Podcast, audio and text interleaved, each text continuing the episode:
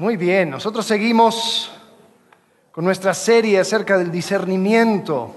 Discernimiento, tratando de ver cómo tomar decisiones, cómo mirar las áreas grises de la fe. Y por lo mismo que son áreas grises, son cosas donde no necesariamente podemos apuntar a un versículo explícito. Hay algunos versículos explícitos que nos ayudan a tomar decisiones. Eh, pero en muchas cosas no, o sea, nunca vamos a tener un versículo que nos diga qué serie ver en Netflix, ¿no? Eh, no vamos a tener un versículo que nos hable acerca de eh, qué, música escuchar. Eh, algo, algo curioso, habían personas que lo tomaban muy literal y cuando con, la con el invento del piano, no sé si sabían, cuando se inventó el piano, la iglesia, hubo un alboroto en la iglesia, porque dijeron, ¿y el piano dónde lo encuentro? En la Biblia. Dicen, no es arpa, ni es pandero, ni es trompeta. Esto, ¿el piano qué es? Entonces muchas iglesias lo rechazaron porque no se encontraba en la Biblia. Eh, y a veces nosotros tomamos esa misma actitud, pensamos de que si no está en la Biblia, entonces es malo. O... Eh, o viceversa, o decimos, bueno, ya que no se encuentra en la Biblia, vale todo, ¿no? Y eso es parecido a lo que estamos viendo la semana pasada con Marcelo acerca de la, teología del cuerpo. Ahora, un par de cosas antes de continuar. Van a haber preguntas. Yo sé que quizás tu caso específico hay algunas cosas donde dices, yo, quiero saber un poco de eso, tal vez no lo voy a tocar, tal vez no lo voy a hablar. Eh, por eso nosotros tenemos la herramienta de, de este podcast que hacemos, que sale los jueves, se llama Entre Semana, y terminando esta serie que, estamos haciendo del, podcast, vamos a hacer una serie paralela a el de discernimiento, pero lo queremos hacer con preguntas, preguntas y respuestas. Entonces, esto es lo que tú puedes hacer. Tú puedes ir a icb.mx diagonal preguntas, pones el número del cuarto, cinco unos, uno, uno, uno, uno, uno, y entras y puedes hacer una pregunta anónima. Puede, y vamos a, aquí vamos a estar coleccionando todas las preguntas acerca de todos los temas que vamos tocando a lo largo de estas cuatro semanas. Ya hablamos acerca de lo del cuerpo, ¿no? Mi cuerpo, ¿se acuerdan cómo se llama? Mi cuerpo, mi decisión. Si tenías preguntas acerca de eso, hazlo aquí.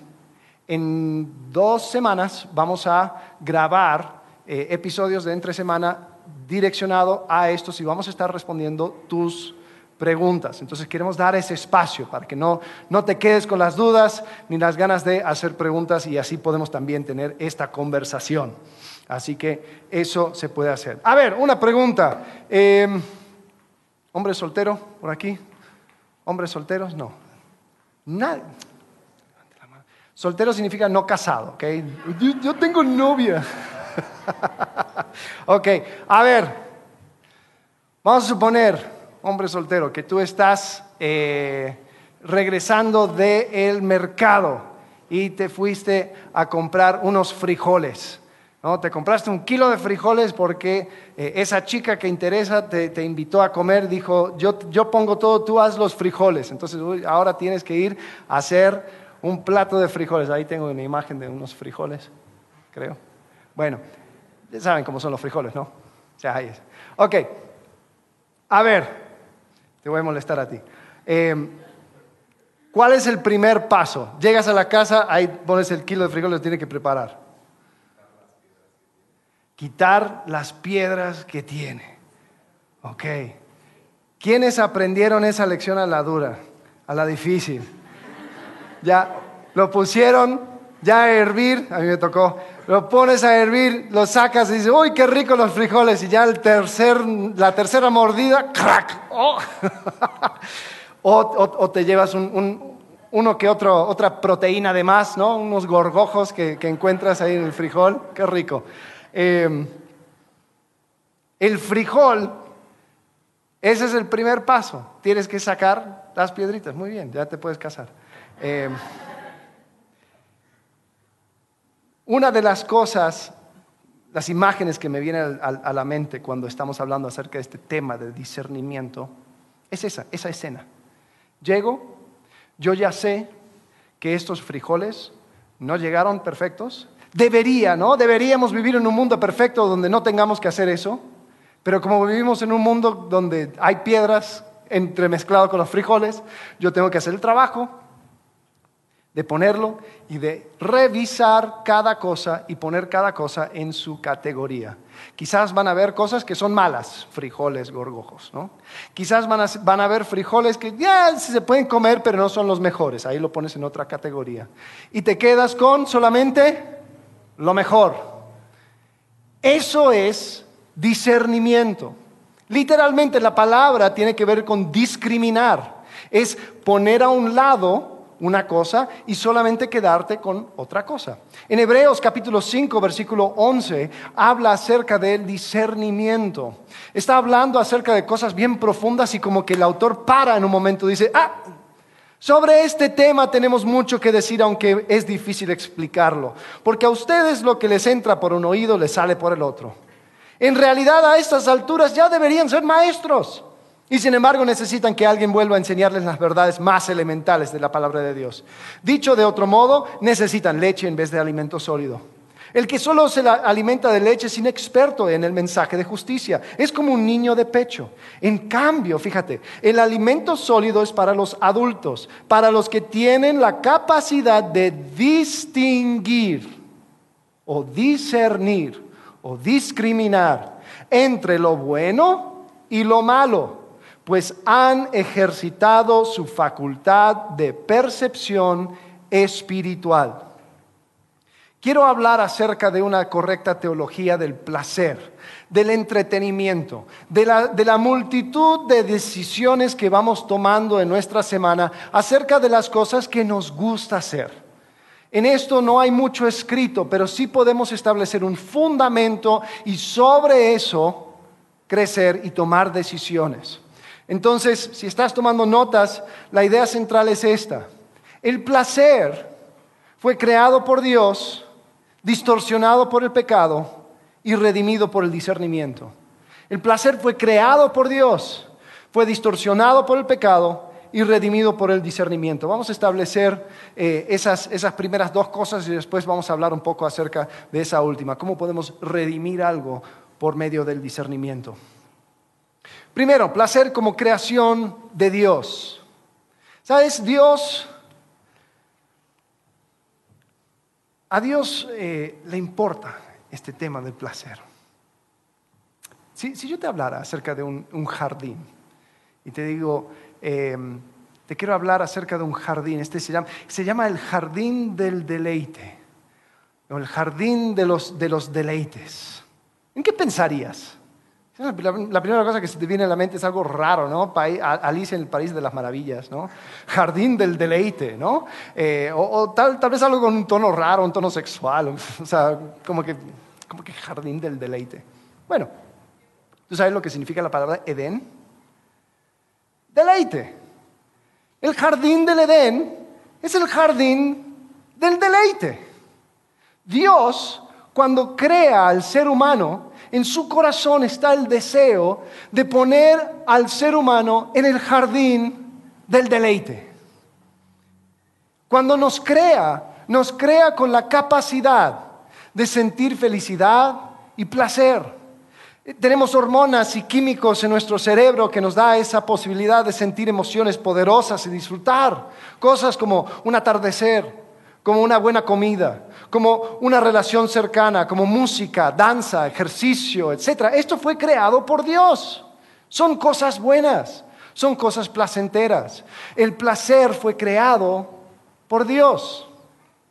Es más, en Santiago 1.17 dice, toda buena dádiva y todo don perfecto descienden de lo alto, donde está el Padre que creó las lumbreras celestiales. Toda buena dádiva y todo don perfecto desciende de lo alto. Fíjate, eh, este regalo, las cosas buenas, eso viene de Dios. Es una, una, idea loca que a veces nos perdemos al, entrar, ¿no? Porque, seamos sinceros, hay una cierta cultura cristiana, ¿no? Hay una, una cierta tenemos nuestros tribus, ¿no? Y hay ciertos tribus que donde todo es malo, todo es prohibido. No hagas esto, no toques esto, no mueves esto, esto no se puede, a Dios no le gusta esto, esto es pecado, esto es pecado, esto es pecado, ¿sí o no? Entonces a veces nos quedamos con eso y nos olvidamos una verdad tan sencilla que se queda, queda ahí a la deriva de que Dios nos ama y quiere que seamos felices. Dios nos ama y quiere que seamos felices. ¿Sabes? Dios incluso puso en su ley mandamientos acerca del descanso. Yo quiero que una vez a la semana descansen que confíen en mí, que disfruten todo lo que yo les he dado, que pasen ese tiempo disfrutando todas las buenas dádivas y bendiciones que yo te doy. Es más, te lo ordeno. Porque Dios nos ama y quiere que seamos felices. A ver, levanten la mano los que tienen hijos. Ok, bien. Levanten la mano los que aman a sus hijos y quieren que sean felices. Ok, algunos no, subieron la mano en la segunda. bueno, no, yo, yo creo que todos los que tienen hijos estarían en esa misma categoría de que los amo y quiero que sean felices.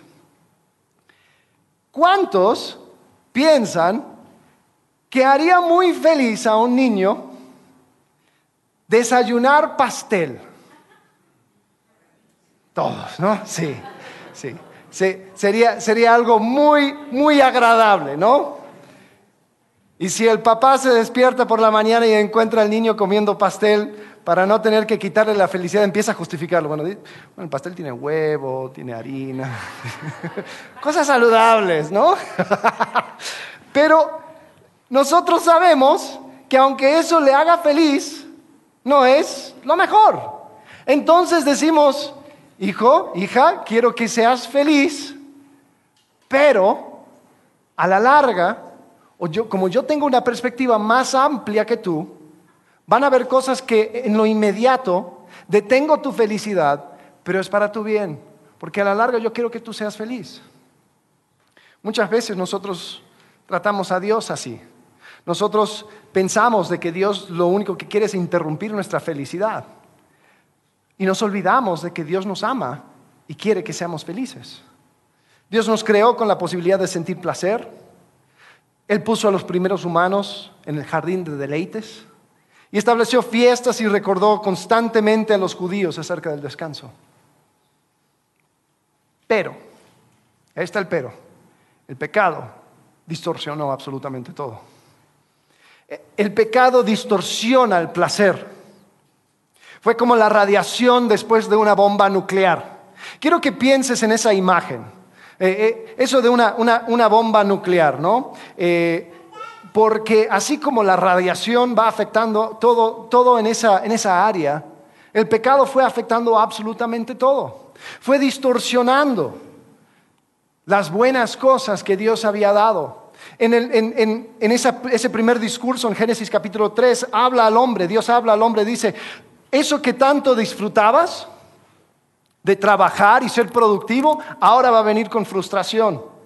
Ahora va a haber cardos y espinas, ahora con el sudor de tu frente vas a trabajarlo, a causa del pecado. A las mujeres dice, esas relaciones que tanto disfrutas con tu esposo, ahora va a haber tensión. Incluso el acto de procrear y de tener hijos va a ser lleno de frustración y de problemas. Entonces el pecado fue infiltrando todo, incluso aquellas cosas que eran placenteras. Y ahora la búsqueda del placer tiene que ser dirigida. La búsqueda ahora no era en esa era de inocencia donde pues no hay problema. Somos inocentes delante de Dios en el jardín de deleites. Ahora tiene que ser dirigida mi búsqueda de placer. Ahora hay cosas que van y hay cosas que no van. Hay categorías eh, donde, donde dentro de esta categoría, dentro de este contexto es correcto, dentro de esta categoría y este contexto no es correcto. ¿Por qué? Es a causa del pecado. Ahora, si nosotros decimos, ay, pero qué injusto Dios, ¿por qué pone estas reglas? Es a causa del pecado. quiero que regreses en tu mente conmigo acerca de ese concepto de radiación. Vamos a imaginar de que cayó una bomba nuclear en Querétaro, ¿no? Los rusos no atinaron bien, no coordinaron su GPS y nos cayó aquí en Querétaro. Entonces, vamos a suponer todos sobrevivimos, pero ahora las autoridades dicen, bueno, para poder mantener la vida de manera más normal posible, vamos a poner unas reglas. Regla uno, te tienes que desinfectar al momento de eh, entrar desde afuera. Regla dos, no puedes pasar más de seis horas afuera. Eh, regla tres, tienes que desinfectar toda la comida y todo, y tienes que hacer no sé qué, ¿no? ¿Alguien se pondría en contra de esas reglas? No, porque hay una realidad. Hubo algo que fue afectando absolutamente todo y, lo que, y las reglas es solamente la forma de poder vivir de manera más normal dentro de esta situación difícil. Así son las reglas que Dios pone. Entonces, crea instituciones, crea contextos, ¿no? Eh, por ejemplo, el, tema de, sexo fuera del, vínculo de matrimonio. No, pero yo debería ser libre, eh, yo debería no, tener estas reglas encima de mí. Bueno, o sea, hoy en día hay un debate muy público acerca de lo que es consentimiento. ¿No? Porque los años 60 y el, año de, o sea, la época del amor libre ahora lleva consecuencias. Ahora tenemos situaciones relacionales.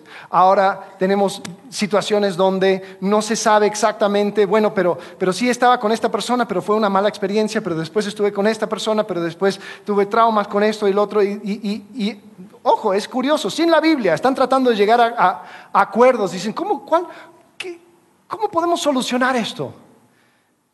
Y las instituciones filosóficas del mundo están tratando de decir, bueno, como que tenemos que tener algo donde es claro el consentimiento acerca de eh, una relación sexual. Y yo digo, sí, sí, sí, muy bien, sigue por ahí. ¿Qué tal si hagamos un contrato? Donde el contrato sea exclusivo y de por vida. Y solamente dentro de los límites de ese contrato puede existir esa libertad sexual. Ah, muy bueno. ¿Y eso cómo se llama? El matrimonio. Entonces como que ya terminamos en el mismo punto. O sea, Dios te ama y quiere que tú seas feliz. Entonces, lo que Él establece como regla, lo hace porque te ama y porque quiere lo mejor para ti. Entonces, lo que vemos en nuestro alrededor son distorsiones del placer. Por ejemplo, eh, Caín y Abel los, hijos de Adán y Eva tienen un evento para conmemorar y agradecer a Dios por las riquezas que ellos habían recibido de mano de Dios, eh, Caín de, su, ganado y Abel, o eh, Caín del fruto del huerto y Abel del ganado, pero por la envidia termina en un asesinato. Tenemos a Noé agradeciendo a Dios después de haber sido salvado de un diluvio. La primera cosa que hace es planta un huerto, crece, una viña, hace un vino, hasta ahí todo bien, pero después se emborracha y pierde el control. Después tenemos a Salomón, el hombre que correctamente había pedido a Dios por sabiduría, Dios se lo da. Y a causa de esa sabiduría Dios le bendice con todo tipo de cosas, pero esa búsqueda de placer es lo que aleja su corazón. ¿Ves? Todo lo que tenemos o todo lo que hacemos o todo lo que buscamos está corrompido por el pecado. Es como una bomba nuclear que la radiación fue afectando absolutamente todo. Y hoy en día lo que tenemos es historias que van glorificando la violencia, la promiscuidad y la rebelión. Tenemos música que denigra a mujeres y las hace objetos. Tenemos sustancias que alteran nuestra conciencia y crean dependencia. Es decir, sexo, drogas y rock and roll, ¿no? Son todas estas cosas que existen en nuestra cultura que si buscamos podemos encontrar en eso algo bueno que tiene que ver con ese, ese placer que Dios nos regaló, pero está corrupto, se corrompió. Entonces, ¿qué sucede cuando este, esta búsqueda de placer no es bien dirigida? Bueno, nos podemos esclavizar. En Tito capítulo 3, versículo 3 dice, mira, dice, en otros tiempos también nosotros éramos necios y desobedientes, estábamos descarriados y éramos esclavos de qué? De todo género de pasiones y placeres. Espera, espera, espera, esclavo de placeres. No, no, no. O sea, lo que, los que esclavizan son, son los, los, hombres y mujeres corruptos, es el patriarcado y es, eh, es este sistema y es... No, tus propios placeres y tus, propias pasiones te esclavizan. Entonces, con nuestra perspectiva limitada, buscamos hacer lo bueno que es a nuestros ojos y terminamos fracasando. Y eso fue la historia de toda la Biblia, esa fue la mentira más antigua. Eva vio que era bueno para comer, que era bueno ante sus ojos y tomó. David vio que Betsabé era buena para tomar, se acostó con ella. En, en, el libro de los jueces dice, todos hacían como bien le parecía. ¿Cuál es la filosofía hoy en día? Si lo siento, es lo correcto. Si así me siento, entonces es bueno. Es la misma mentira. Tenemos que entender que Dios nos creó con la posibilidad de sentir placer, pero esa búsqueda de placer está corrompida por el pecado y ahora tenemos que dirigir esa búsqueda. Además, vivimos en una sociedad que va corrompiendo absolutamente todo que lo toca.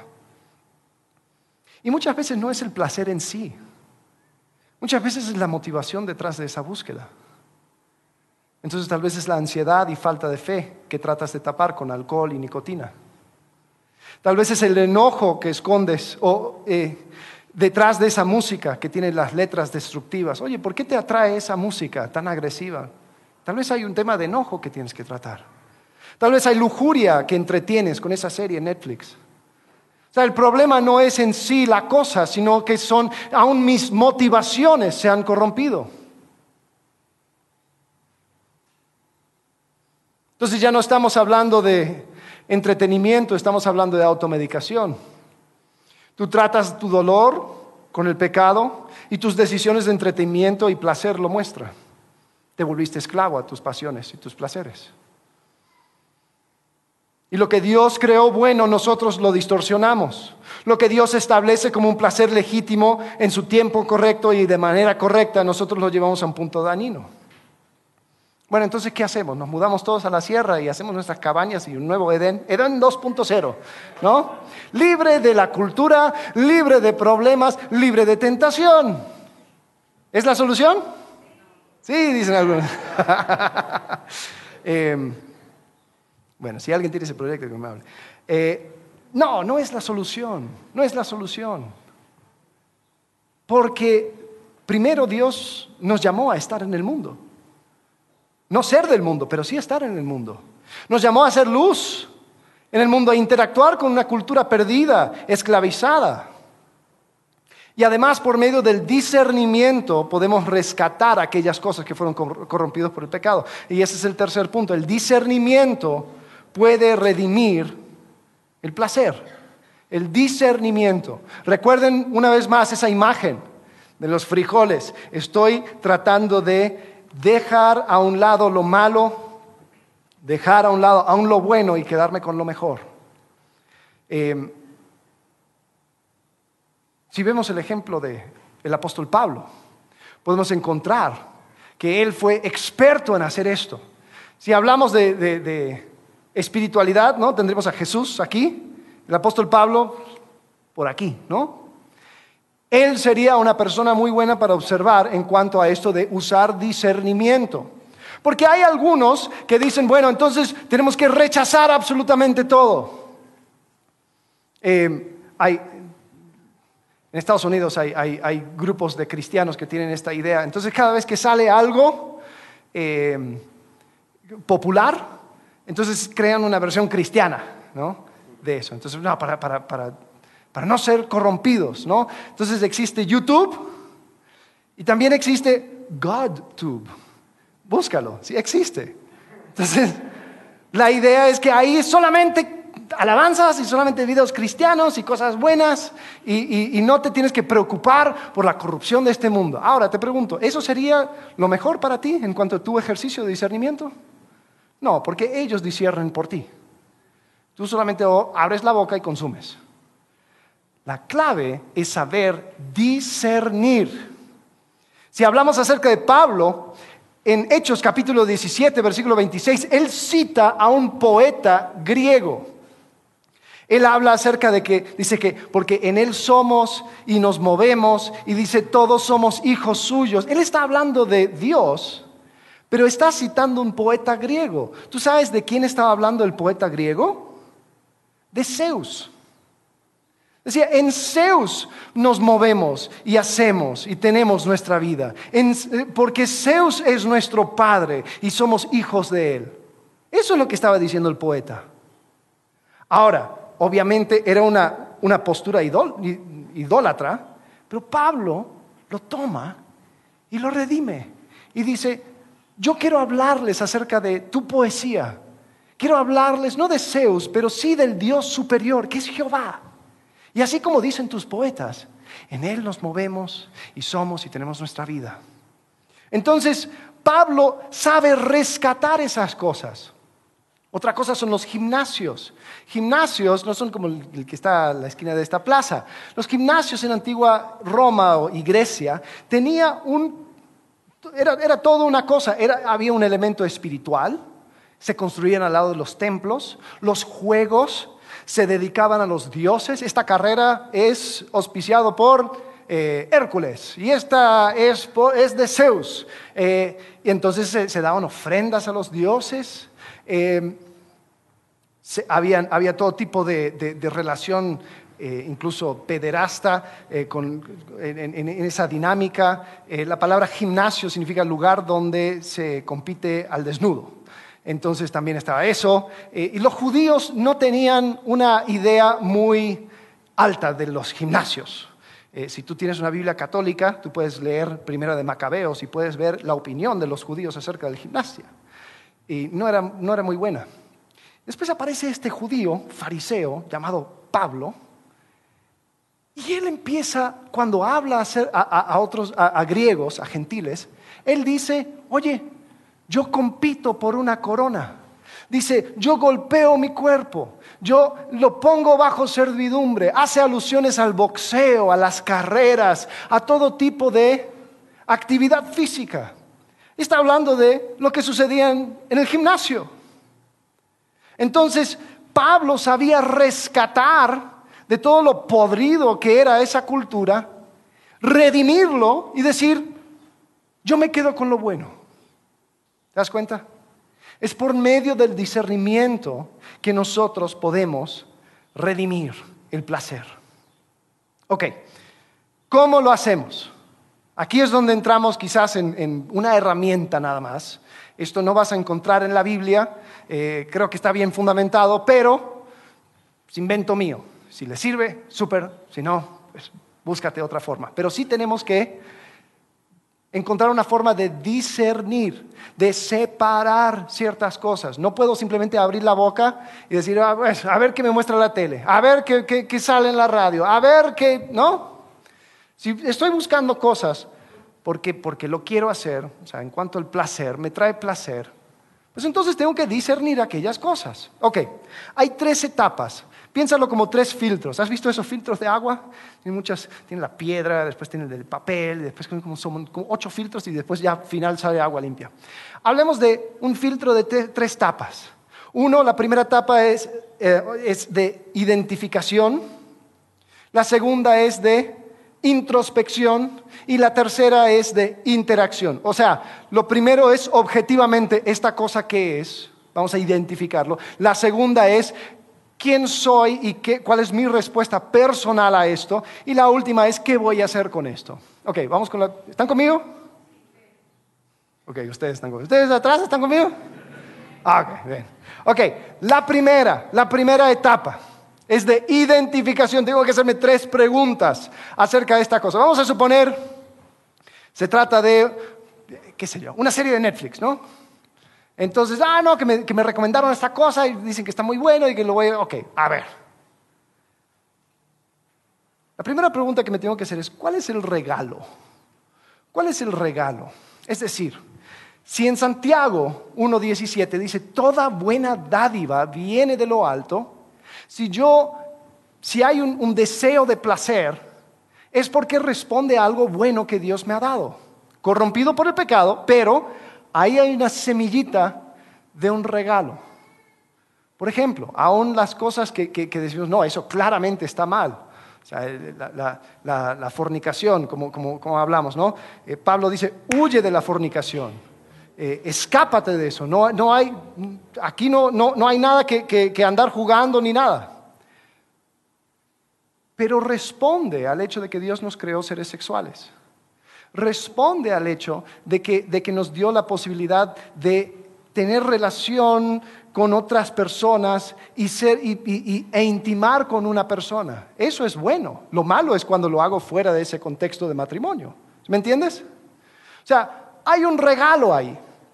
Si estoy hablando de una serie de Netflix, Dios nos ha dado una capacidad increíble como seres humanos de contarnos historias de poder inspirarnos con, cosas. Si, no me crees, solamente lee Génesis. Son un montón de historias y por medio de esas historias va hilando algo increíble.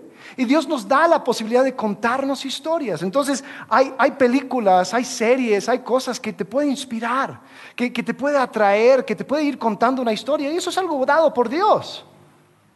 ¿Cuál es el regalo? ¿Qué es lo que me atrae?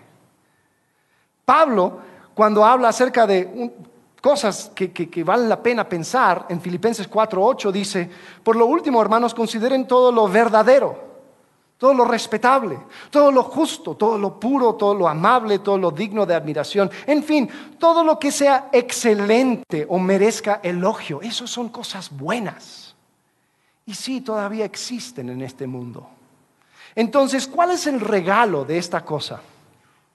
Después, eh, bueno, dando algunos ejemplos, ¿no? quizás en una fiesta está la posibilidad de alegría, de comunión, de profundizar relaciones.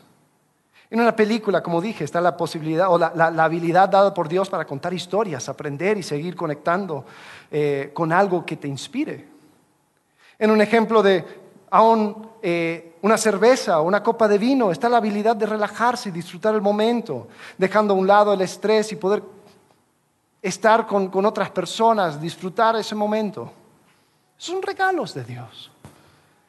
Entonces, primero, identifico el regalo. La segunda cosa es cuál es el potencial peligro. ¿Cuál es el potencial peligro? Como vivimos en un mundo caído, ¿no? ¡Ah, qué ricos son los frijoles!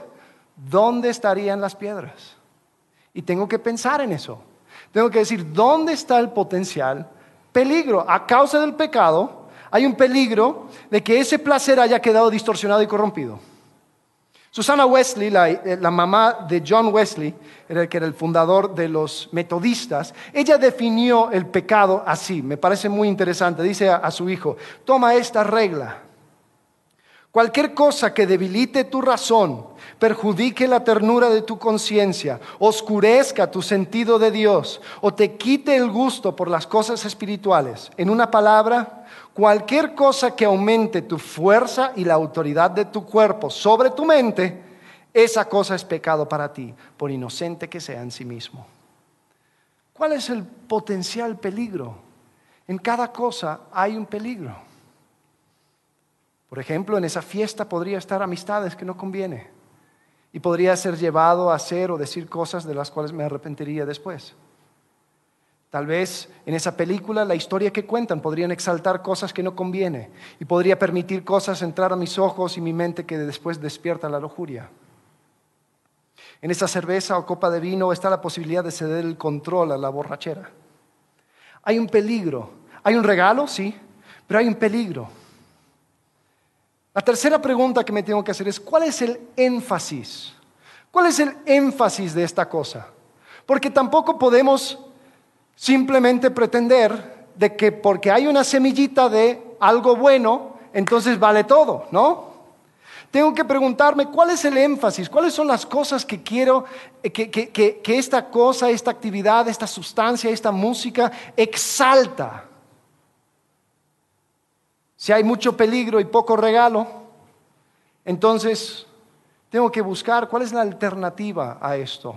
¿Cuáles son algunas otras opciones? Que no tenga ese énfasis, ¿no? O sea, por ejemplo, Hay, hay, de fiestas en fiestas. Hay fiestas donde sí hay alcohol y, ahí está para que podamos disfrutar y todo lo demás. Y hay fiestas donde hacen una torre de tequilas y, es como que sí, vamos a disfrutar la fiesta. Y es como que, ok, el énfasis aquí no es en relaciones sanas y de disfrutar las personas con el cual me estoy juntando. El énfasis es la peda. Entonces, cuando estoy pasando esto por el filtro, ¿cuál es el regalo? Pues el regalo son las personas, pero ni me caen bien esas personas. ¿cuál es el peligro? Hay un peligro enorme. ¿Cuál es el énfasis? Obviamente sé cuál es el énfasis. ¿Lo acepto o lo rechazo? No sé. Hay personas que dicen, oh, me encanta el reggaetón. Cada quien, ¿no? ¿Hay un peligro o hay, algo malo de un, de un simple ritmo? No, Dios creó los ritmos. Ok, va, todo lo que quieras. ¿Cuál es el regalo? Pues Dios nos hizo con la habilidad de responder a la música. O sea, es un ritmo que, que, es pegajoso porque responde a nuestro ser. Ok, va. ¿Cuál es el peligro? El peligro es de que va asociándose con un montón de cosas que no tiene nada que ver con el corazón de Dios. Y la letra, pues la verdad si imprimes la letra y lo pones en, la puerta de tu casa, eh, inténtalo, a ver cómo te va. ¿Está todo bien? Eh, ¿Cuál es el énfasis? Pues el énfasis es, todo tipo de, eh, pues letra que denigra, que, que hace, o sea, hace común ciertas cosas que nosotros debemos tener como sagrado, ¿no? Ahora, ¿con eso, estoy diciendo que Bad Bunny es pecado? No. Pero pásalo por el filtro a ver si sobrevive. Solo digo, esas preguntas, ese es el primer filtro, ¿no? ¿Cuál es el regalo? ¿Cuál es el potencial peligro? ¿Cuál es el énfasis? Ok, ya, pasamos por el primero. Vamos a continuar a introspección, porque no solamente tiene que ver con lo objetivo, también tiene que ver con lo subjetivo mío. Tengo que ver cómo es que me afecta a mí, cuáles son las cosas que va despertando en mí. Te un ejemplo. A mí me gusta Bob Marley.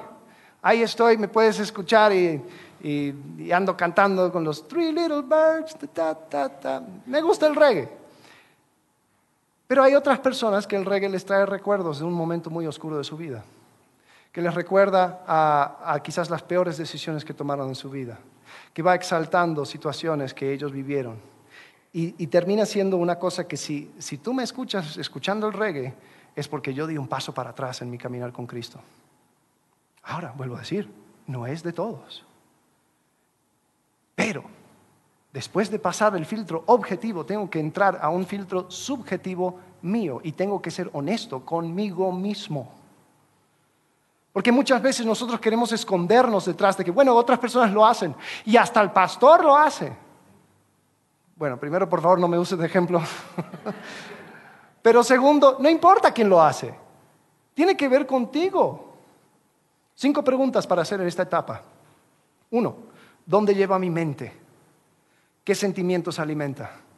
¿Qué cosas normaliza? ¿Qué acción inspira en mí? Y podría vivir sin esto. ¿Dónde lleva mi mente? ¿Qué estoy pensando cuando veo esta serie o escucho esta música? ¿Estoy siendo honesto conmigo mismo? ¿Qué pienso cuando sale, por ejemplo, no vamos a hablar acerca de las relaciones, pero muchas veces nuestras decisiones de entretenimiento es estar en redes sociales? ¿Qué pienso cuando sale esa persona en mis redes sociales? ¿Le sigo solamente para sentirme superior? ¿Para juzgar? ¿Para chismear? Hay personas que tú deberías de eliminar de tu, lista de contactos en tus redes sociales, no porque son malas personas, sino porque la única cosa que tú piensas cuando sale esa persona es juicio, es eh, crítica, es a ver qué payasada está posteando hoy. ¡Ja! ¿No? Pero no tiene nada de malo seguir una persona o no. No estamos hablando de eso. Estamos diciendo, ¿dónde va tu mente? Desafortunadamente, han habido personas donde yo he tenido que no seguirlo porque digo, ¿sabes qué? La, la única razón por la cual lo tengo en mis redes es para el morbo. Y para simplemente ver, a ver en qué anda, en qué tontería anda. ¿Dónde va tu mente? ¿Qué sentimientos alimenta? ¿Te has puesto a pensar, ¿por qué ponemos canciones tristes cuando estamos tristes? ¿Para qué? Para sentirme más triste, ¿no? Estoy enojado, entonces pongo música agresiva. ¡Ah! ¿Por qué? Para estar más enojado. ¿Eso es correcto? No. Ahora, si vas al gimnasio y quieres poner algo agresivo para poder hacer tu set, va, perfecto. Eh, si te gusta la música romanticona y ahí estás con tu, esposa y te quieres inspirar, va, lo que quieras. Pero ¿qué sentimiento vas alimentando? Vuelvo a decir, esto es todo subjetivo. Esto tiene que ver con tu propia respuesta a esta decisión de entretenimiento, de placer, de lo que tú quieras. Tercera cosa, ¿qué cosas normaliza? ¿Qué cosas normaliza? Esa es la primera vez que, viste esa serie, el episodio 1, y, viste que, uy, esa escena fuerte. Dijiste, ay, no, y te sonrojaste y dijiste, no, no, no, tengo que pasarlo. Ya para episodio 5, ya se, te cansa el dedo. Dices, ah, pues, no, igual esto es importante para la trama, ¿no? Porque anda con esta y, lo tiene que mostrar, ¿no? porque, es muy importante. Después va con la otra y, así, ¿no? Porque tengo que entender la historia. Pero antes lo que se me hacía como algo choqueante en episodio 1, para el episodio 5 es como que, pues así está el mundo, ¿no? Está corrompido. Entonces, ¿qué cosa normaliza? Pregunta, ¿me siento menos sensible o más sensible al pecado después de esto? ¿Me siento menos sensible o más sensible al pecado después de esto? No quiero que lo tomen en son de juicio, pero hay veces donde hay convivios, bodas, fiestas, lo que sea, donde tú te das cuenta cuáles son las personas que frecuentan los antros y quiénes no porque hay una desensibilización hacia ciertos bailes vulgares, ciertas formas de interactuar con otros, ¿no? Sabrán de qué estoy hablando. Y no estoy diciendo que con eso, no, que el antro es pecado y las luces que tenemos parece un antro, entonces por eso no podemos tener luces, porque eso es todo pecado. No, no, no, estoy diciendo, ¿qué normaliza? ¿Qué cosas, después de disfrutar lo que disfrutaste, minimiza el pecado? Esas cosas son dignas de rechazar. Tercera pregunta, ¿qué acción inspira en mí? Pensando, por ejemplo, en sustancias. Esta sustancia que estoy ingiriendo, ¿no? Porque hablamos de las drogas y hay todo tipo de droga. Tenemos nuestras drogas favoritas, la cafeína, está el alcohol, eh, ahora se está legalizando la marihuana. Antes quizás no lo tomábamos porque era ilegal y no queríamos infringir la ley. ¿Y qué haces cuando es legal? Pues vale todo. Hay que aplicar discernimiento. Tampoco voy a decir no porque, porque eso está mal, pero después tener mi, droga favorita y, esta, está bien y esta no se toca. ¿no? Se dice que antes en los años 50, eh, ¿cómo era? Fumábamos abiertamente y, y tomábamos en secreto. Hoy en día fumamos en secreto y tomamos abiertamente. Entonces, ¿voy a permitir que la cultura me vaya dirigiendo o voy a aplicar el discernimiento? La pregunta aquí es, ¿esta sustancia está ayudándome a tomar o a evitar responsabilidad? ¿Esta sustancia está ayudándome a tomar o a evitar responsabilidad? Hay muchas personas que, fuman marihuana porque no pueden con el estrés de la vida, porque no quieren pensar en las cosas que tienen que hacer. Hay muchas personas que toman por lo mismo. Entonces tomo porque estoy muy estresado, porque ya no puedo aguantar con estas cosas. Entonces tomo para olvidar. Tomo para, para, crear un mundo aparte donde mis responsabilidades se, se sienten muy, muy, muy, muy lejitos.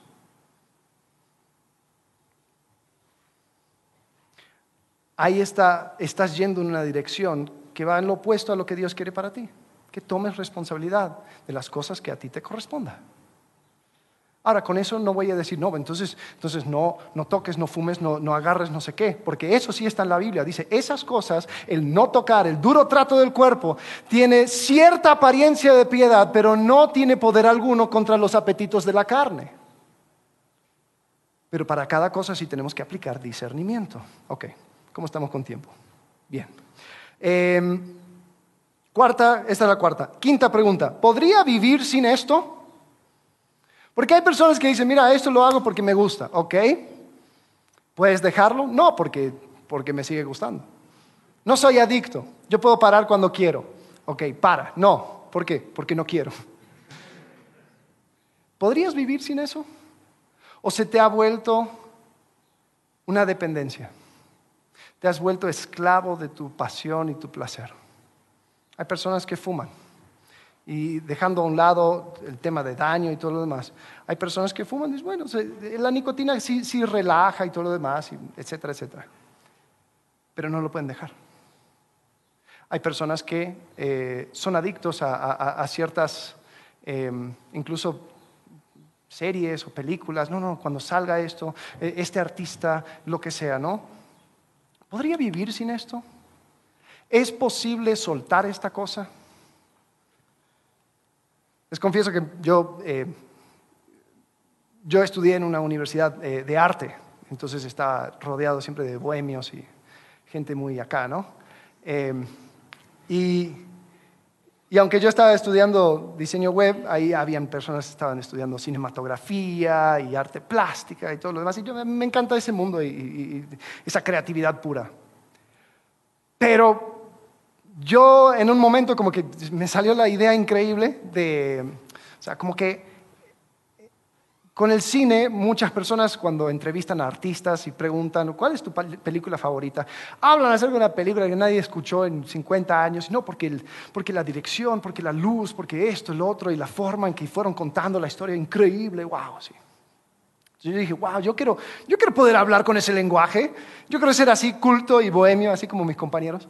Entonces me salió la idea de que voy a ver todas las películas que, que, ganaron un Oscar de mejor película en toda la historia. Son como, que serán como 50. Entonces dije, las voy a ver todas. Y así puedo decir, ah, he visto lo mejor de lo mejor. Entonces, ya ahí me ves. Me chuto la primera, ok, está buena. La segunda, uh, wow, muy buena. La tercera, uh, la cuarta, pues ya tuve que ir adelantándola. Por ahí de la quinta, me di cuenta de algo. Dije, eso no vale la pena. Hay tanta porquería. Y simplemente porque el mundo dice que esto es lo mejor de lo mejor, ¿tengo yo que aceptarlo así nomás? ¿Abrir la boca e ingerir todos esos medios? Dije, no, ¿qué voy a perder? Pues voy a perder la posibilidad de poder hablar acerca de, oh, sí, viste la última de Kubrick, sí, increíble, la forma en que fue esa escena, bla, bla, bla, bla, bla. dije, a, lo mejor es solamente mi, propia, mi propio deseo de, de, encajar o, o, lo que sea que me está manteniendo ahí. Yo no lo necesito. Iglesia, Perdón, pero si te pierdes un poco de la serie porque adelantaste ese capítulo, porque estaba bien puerca, no pasa nada. O sea, el sacrificio no es demasiado grande. Eh, pero sí constantemente tenemos que decir, ¿puedo vivir sin esto? ¿Puedo dejar esto a un lado? Con mi esposa hace poco abandonamos una serie. Dijimos, ah, no. O sea, ya cada, cada, diez minutos algo, algo que... Y, qué? O sea, wow, la historia, súper interesante. Ok, listo. Seguro hay muchas otras como esas sin esas escenas. Y creo que es importante tener eso siempre sobre, sobre la mesa. O sea, este frijol, ¿me muero si no lo pongo? No, recházalo. Entonces pasamos por los dos primeros filtros. eh, identificación, que es lo objetivo que es, introspección, que tiene que ver conmigo, dónde lleva mi mente, mi sentimiento, qué, es, cómo es yo de manera personal respondo a esto. Y la última es eh, interacción. ¿Cómo voy a interactuar con esto? qué, voy a hacer con esto? Hay tres opciones. Uno, lo puedo rechazar. Lo puedo, puedo decir, ¿sabes qué? No hay suficiente de lo bueno que valga la pena en esto, lo rechazo. Segundo, lo puedo recibir. Puedo decir, ¿sabes qué? Esto tiene todas las características de una cosa de Filipenses 4.8. Algo excelente, algo verdadero, algo puro, algo digno de, alabanza, algo que, merece ese elogio. Entonces lo recibo, lo tomo, digo, doy gracias a Dios por esto. Y la tercera es, lo redimo lo voy a redimir, está corrupto, está, eh, hay, hay, cosas que no van, entonces tengo que filtrarlo. Primera Tesalonicenses 5:21 dice, sométanlo todo a prueba, aférrense a lo bueno, eviten toda clase de mal. Tengo que hacer el trabajo de filtrar. Pero si lo hago vale la pena y sabes, voy a poder dar gracias a Dios. Y eso es quizás la última cosa en cuanto a redimir. Tú sabes que redimiste aquella cosa si tú puedes dar gracias a Dios por eso. Si tú dices, wow, mira, escuché esta música y sí, tenía algunas cosas sobre las cuales no estaba de acuerdo, pero, me, permitió ver o me inspiró a, eh, pude escuchar eh, este, esta entrevista, pude ver esta película, pude, y doy gracias a Dios por eso. Wow, qué bueno. Si tú puedes dar gracias a Dios por algo, entonces lo pudiste redimir. Obviamente dando gracias de manera que corresponde con su, con su carácter, ¿no? Después nos damos gracias por cualquier porquería. Tenemos que entender de que si doy gracias a Dios es porque va conforme a su carácter. 1 Corintios capítulo 10, versículo 30. Con esto vamos terminando. Dice, si con gratitud participo de la comida, ¿Me van a condenar por comer algo por lo cual doy gracias a Dios?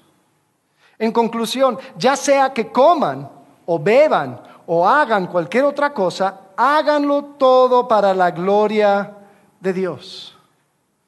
El placer fue creado por Dios, fue distorsionado por el pecado, pero puede ser redimido por el discernimiento. Y sabes, nosotros somos inundados cada día con opciones de entretenimiento. Tenemos la, posibilidad de buscar placer en tantos lugares. Y constantemente tenemos que tomar decisiones acerca de esto. Cada acción implica una decisión. Algunas decisiones tienen consecuencias pequeñas. ¡Wow! ¡Qué pérdida de tiempo esa, esa película! Otras tienen consecuencias desastrosas. Me metí con una persona y ahora yo no sé cómo ser. Pero entender de que si Dios creó el placer, entonces también nos permite la forma de dirigir nuestra búsqueda de placer. Porque a lo largo Dios nos ama y quiere que seamos felices. Y lo que nos hace felices es vivir el propósito por el cual fuimos creados. Y lo que da propósito a nuestra vida es Cristo. ¿Sabes? Él nos rescató para vivir vidas abundantes y no hay sustancia, ni música, ni relación, ni nada que nos pueda dar lo que Él nos da. El ejercitar o el ejercer discernimiento no se trata de un tipo de autoayuda. Ah, mira, con estos cinco tips te vamos a ayudar a ser tu, tu mejor persona. No, no, no, no, no. Se trata de vivir sabiamente para poder vivir la vida que Dios tiene para su creación. Esa vida abundante, esa vida con perspectiva eterna, totalmente placentera esa vida que tiene como su regreso el Edén, el jardín de deleites, ese lugar donde estaremos en su presencia, a causa del rescate de Jesucristo, quien murió por nuestros pecados, quien ofrece la salvación, que nos da la posibilidad de ser transformados a su imagen y un día llegaremos a estar en su presencia. Nos dio las herramientas para dirigir bien nuestra búsqueda de placer, pero tenemos que comenzar con quien es Cristo. Vamos a orar. Padre, gracias por tu palabra, gracias por el fundamento que tú estableces. Señor, ayúdanos a ser sabios en nuestras decisiones. Señor, tú nos creaste con la posibilidad de sentir placer, de alegrarnos en toda tu creación hermosa. Pero sabemos que todo fue corrompido, Señor, a causa del pecado. Te pido que nos des ese entendimiento, esa sabiduría, para escoger lo mejor. Señor, para discernir. Y Padre, mirar a ese momento donde estaremos en tu presencia. Agradecidos en el nombre de Cristo Jesús. Amén.